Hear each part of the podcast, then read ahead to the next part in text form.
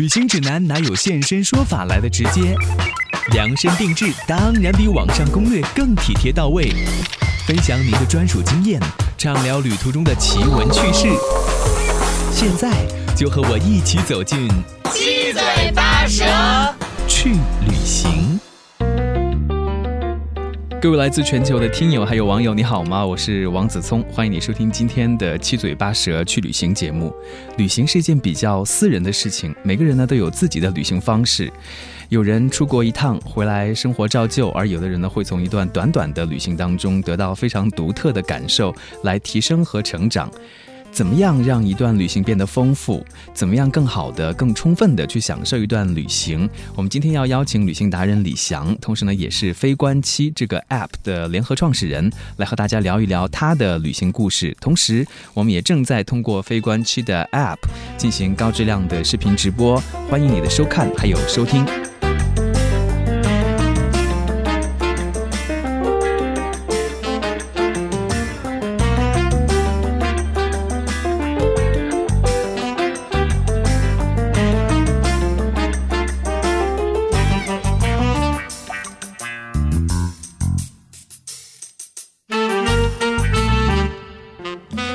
节目当中的李翔博士，您好。呃，大家好，呃，这个各位听友，然后子聪 Danny，呃，Good afternoon。还有各位观众，大家好啊！对对对，各位观众，是因为你自己的经历也是很丰富的。之前我们在聊天的时候，你就跟我说，你在零三年的时候、零四年的时候去香港念书，后来又去美国的洛杉矶学习了两年的时间，对吧？对对对对对。其实有的时候我很好奇，就是有没有哪一个第一次，就是你自己出去旅行的时候，那种快乐、那种兴奋的感觉，就让你现在想起来还特别记忆犹新，你觉得非常珍贵的。呃，应该说，呃，我觉得实际上，呃，比如说我去，就像你刚刚说的，我去香港，包括去美国，其实都是念书，是，呃，但是我觉得呢，同时也是一一场很一场盛宴般的旅行。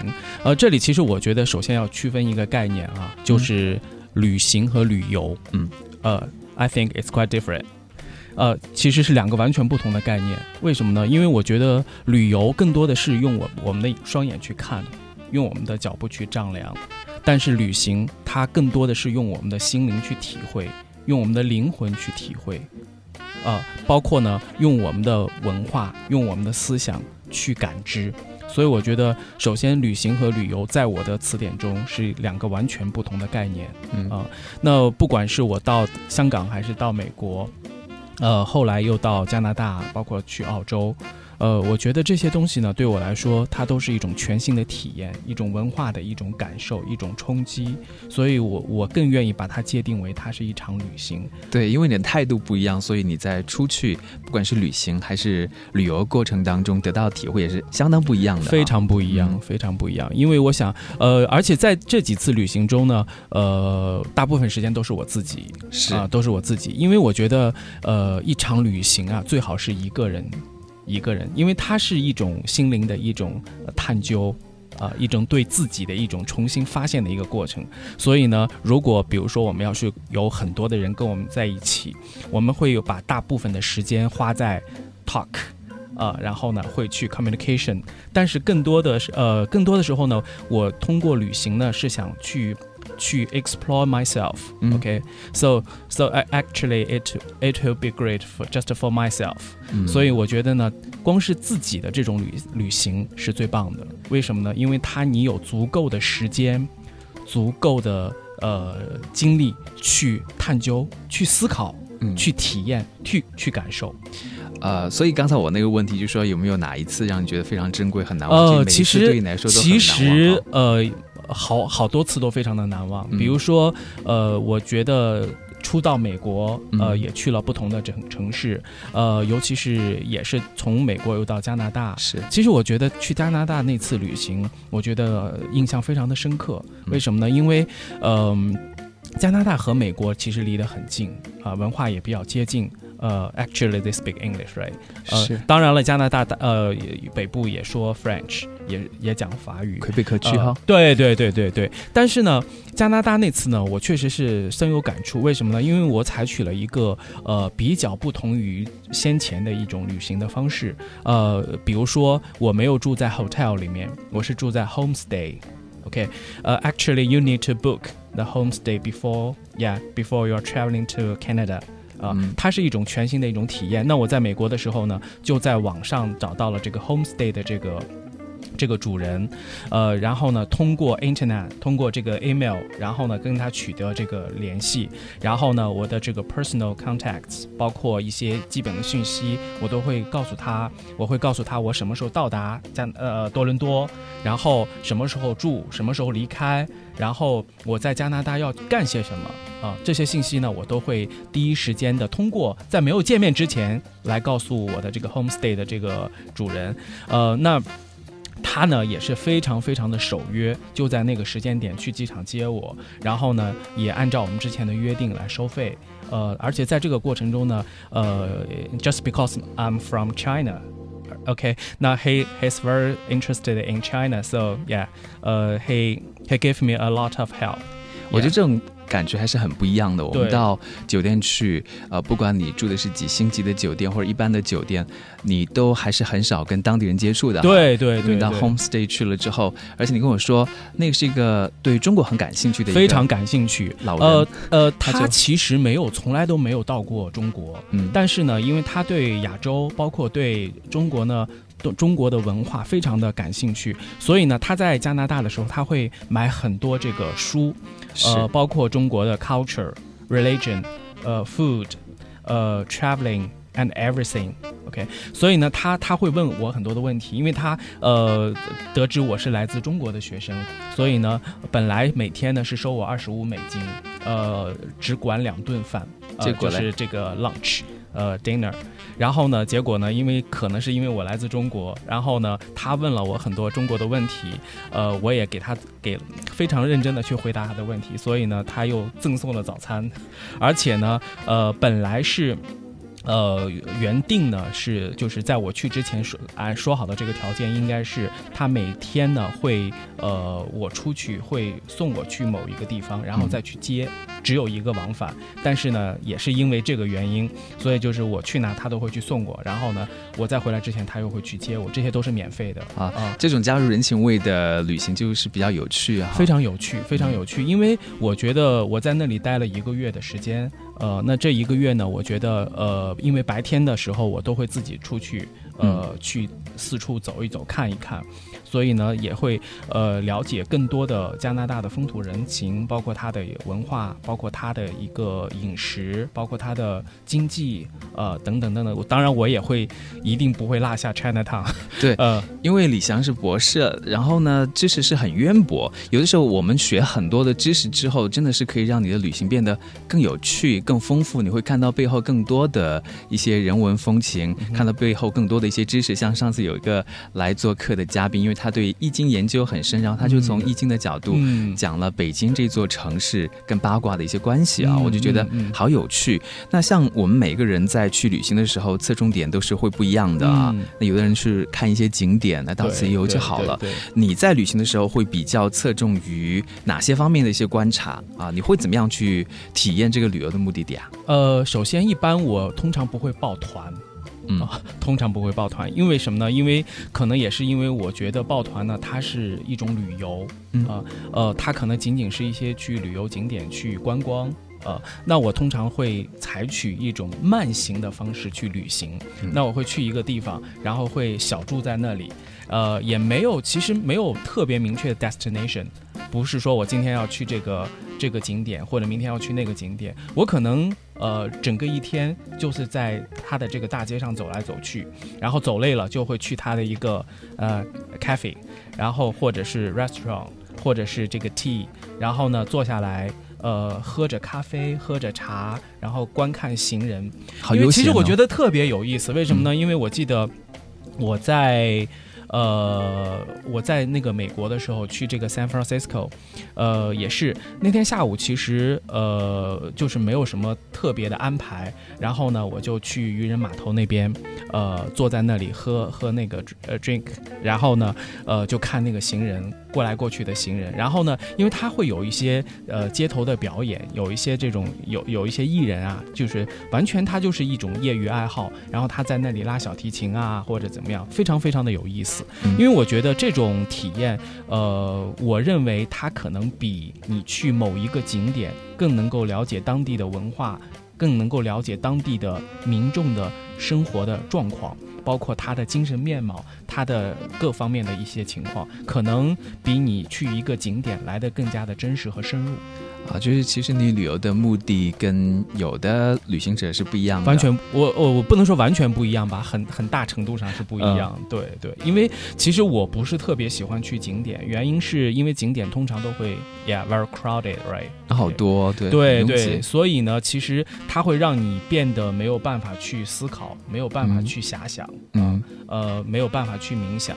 所以呢，我通常会去一些呃游人不太愿意去的地方，一些角落，然后呢，可能就是坐在那里，然后呃很简单，可能就是坐在那里啊，然后就是去观察、去体验啊。你不会觉得是浪费时间？你觉得是享受时光？我觉得是一种享受时光，因为我觉得旅行其实在很大程度上，它是给你在一个特定的时间，让你去通过旅行这种方式去来寻找自己，来寻找自我。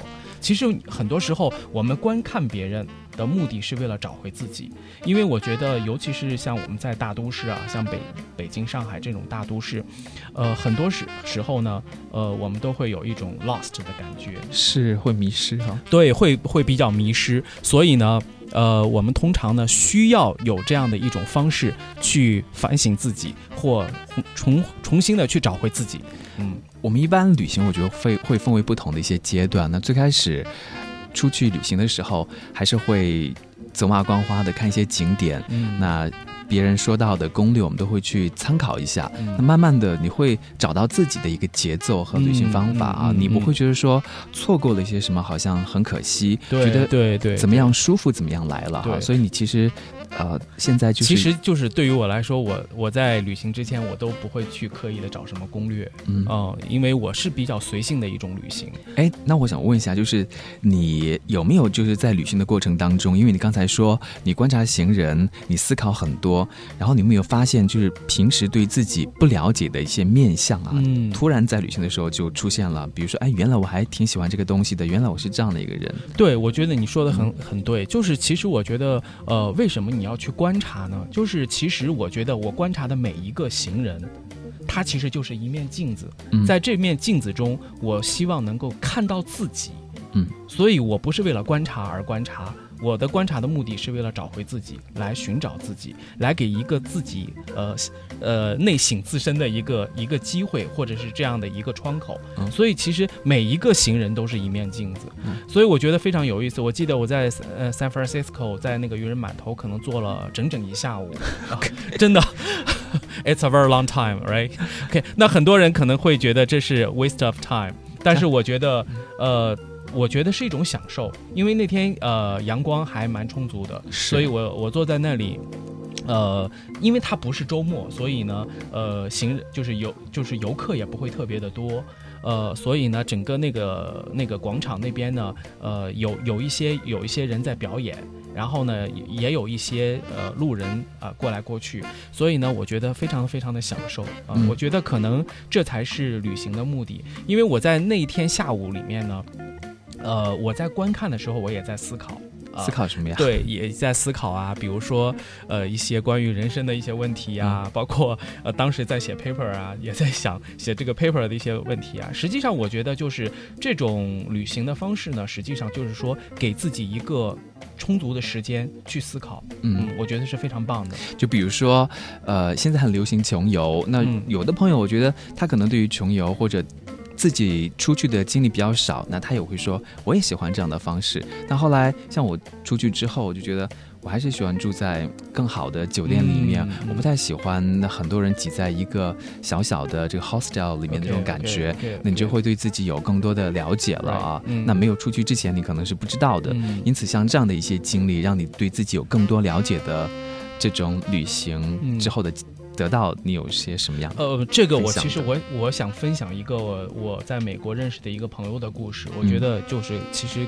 就是刚刚跟你讲的这个特别的相关，呃，我在那个 U S C 的时候呢，认识一个朋友，他是从意大利来的，嗯，呃，他就讲他他其实家里条件非常的富富裕，呃，家庭条件非常好，呃，也开着很好的车，然后在 L A 也住着很好的这种小别墅啊，因为他没有在学校住嘛，嗯，但是呢，他就跟我讲，他去旅行的时候，他会刻意的去找那种呃这种。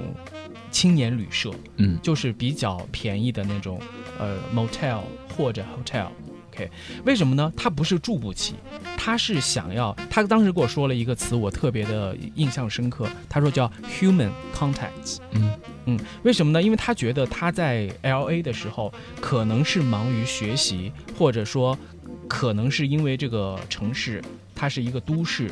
非常的喧嚣，非常的嘈杂，他经常会 get lost，嗯所以呢，他需要一个场景去，呃，have lot of human contacts，对，需要这样一个场景去和别人去接触，所以呢，他在旅行的时候，他会刻意的去住在，就像你刚才说的，呃，可能三四个人 share 一个 room 这样的一个场景下，他他觉得他能够近距离的跟来自不同文化的人去沟通。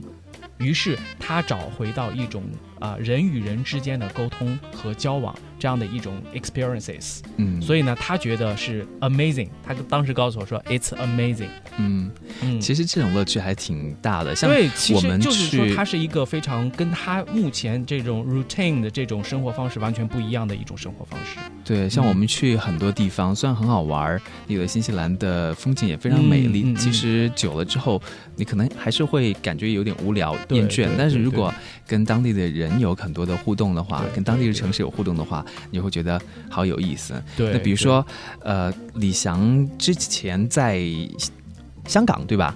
生活了很长的一段时间，几年的时间。那我觉得这个体验就跟我们。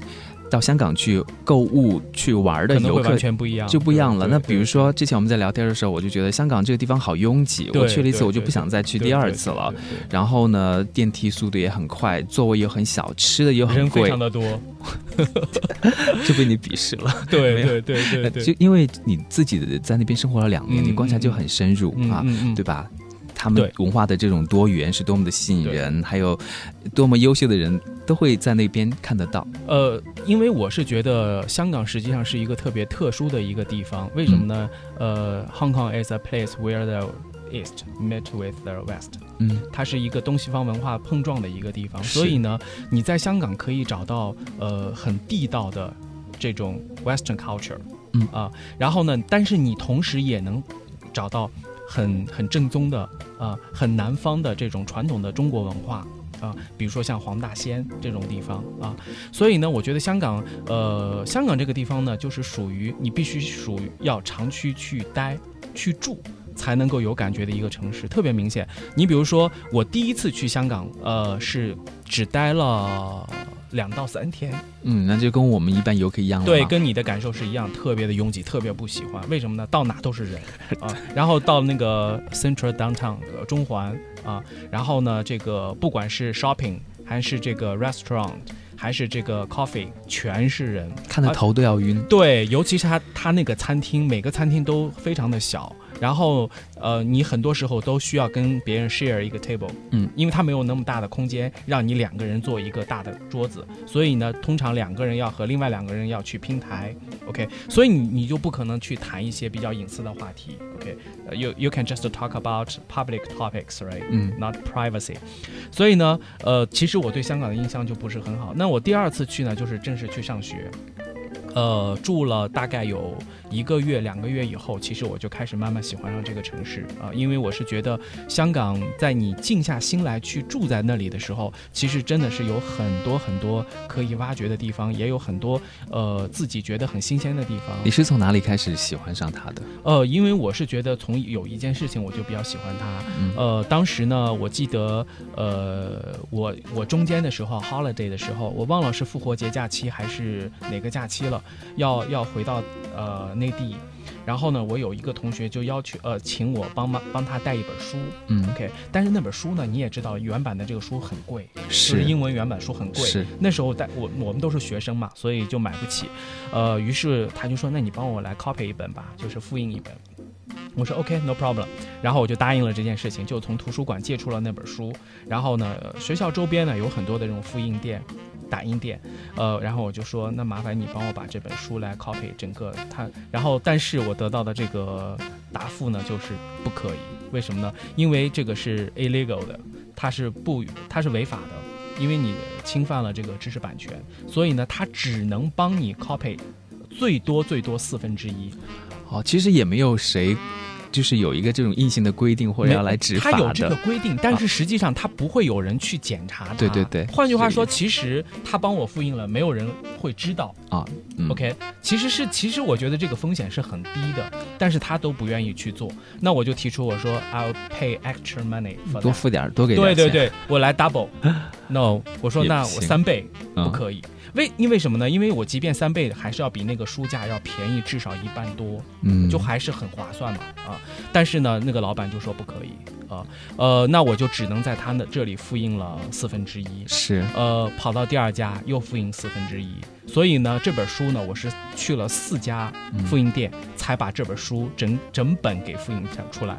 啊，反倒这件事情让你觉得啊，这个地方的人好有那这件事情呢，其实让我对对香港其实是蛮刮目相看的，因为嗯我是觉得，呃，它还是以挺法治社会的一个地方。因为呃，在去之前呢，我们都知道香港是一个法治社会啊、那它的这种法治观念到底呃到底是怎么样去深入人心的？我觉得这个这个事情其实就让我呃一下子真正的体会到了，哦，原来在香港这种法治的观念确实是深入到大家的这个日常的生活里面。你是你比如说像这些复印店的这些小老板们，呃，他做这件事情其实风险是极低的，是呃，没有人会去投诉，因为首先我不会去投诉。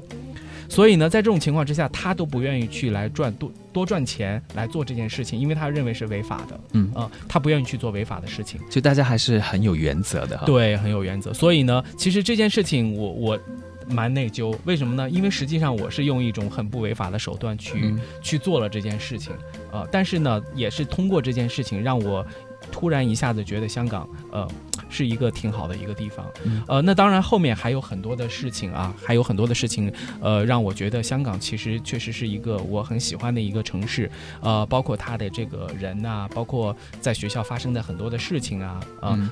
嗯、不能说是非常有趣吧，但是呃，直到现在我都点点滴滴都记得，呃，对我呃未来就是的学习工作，呃，我觉得到到现在都还还有很大的影响。关于香港这个地方哈、嗯。那一般的游客去个两三天，我们觉得它的精彩之处在于它生活很丰富多彩，它嗯，有很多玩的地方兰方。桂坊，对对对太平夜生山，活也很好对维多利亚湾。对于生活了两年的人来说，你觉得它的精彩在哪里？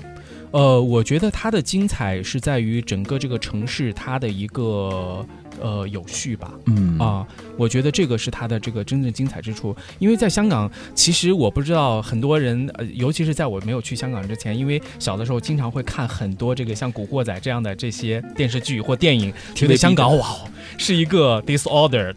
或者说是一个 dangerous 的一个地方，对，但是去了以后，其实非常的安全嗯啊，非常的安全。你比如说，我们有时候经常晚上会在呃十点以后，包括十一点甚至十二点，会的会出来到外面夜市，呃，吃大排档，喝夜茶啊，呃。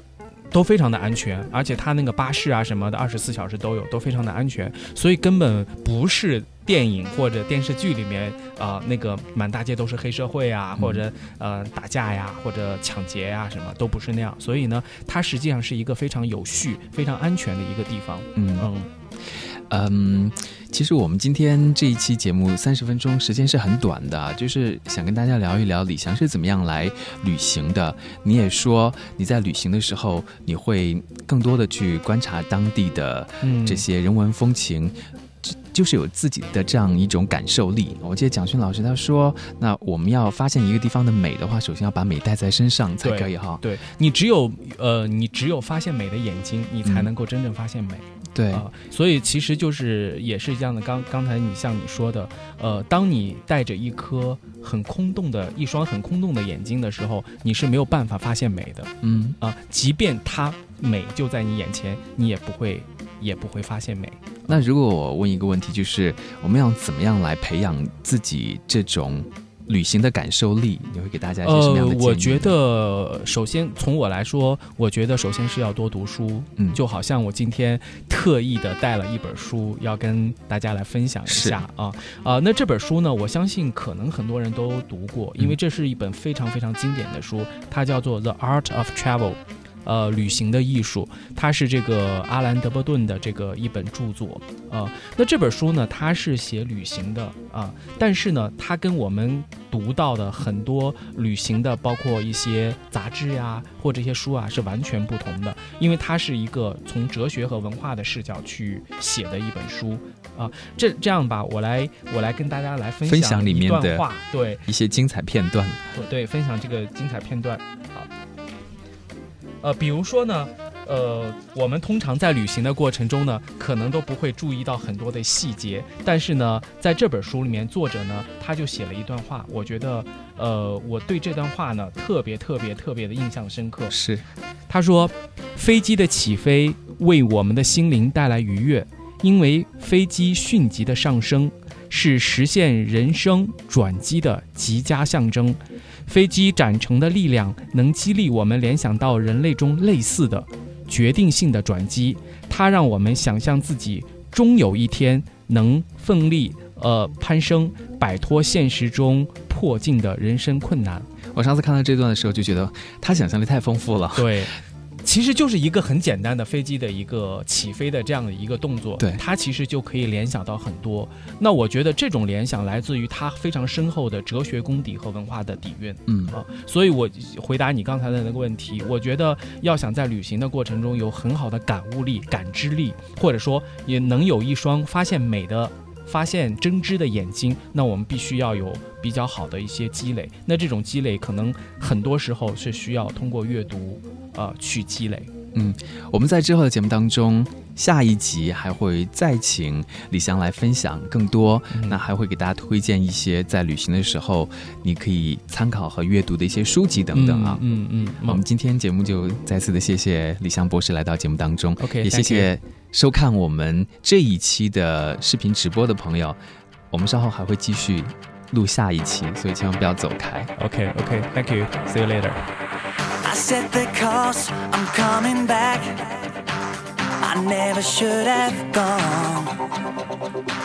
I started listening to the radio, the right of you in all the songs. You say it all, you make it clear. We shouldn't be apart. Shouldn't be apart. I couldn't take any more like this, like holding the world in my heart.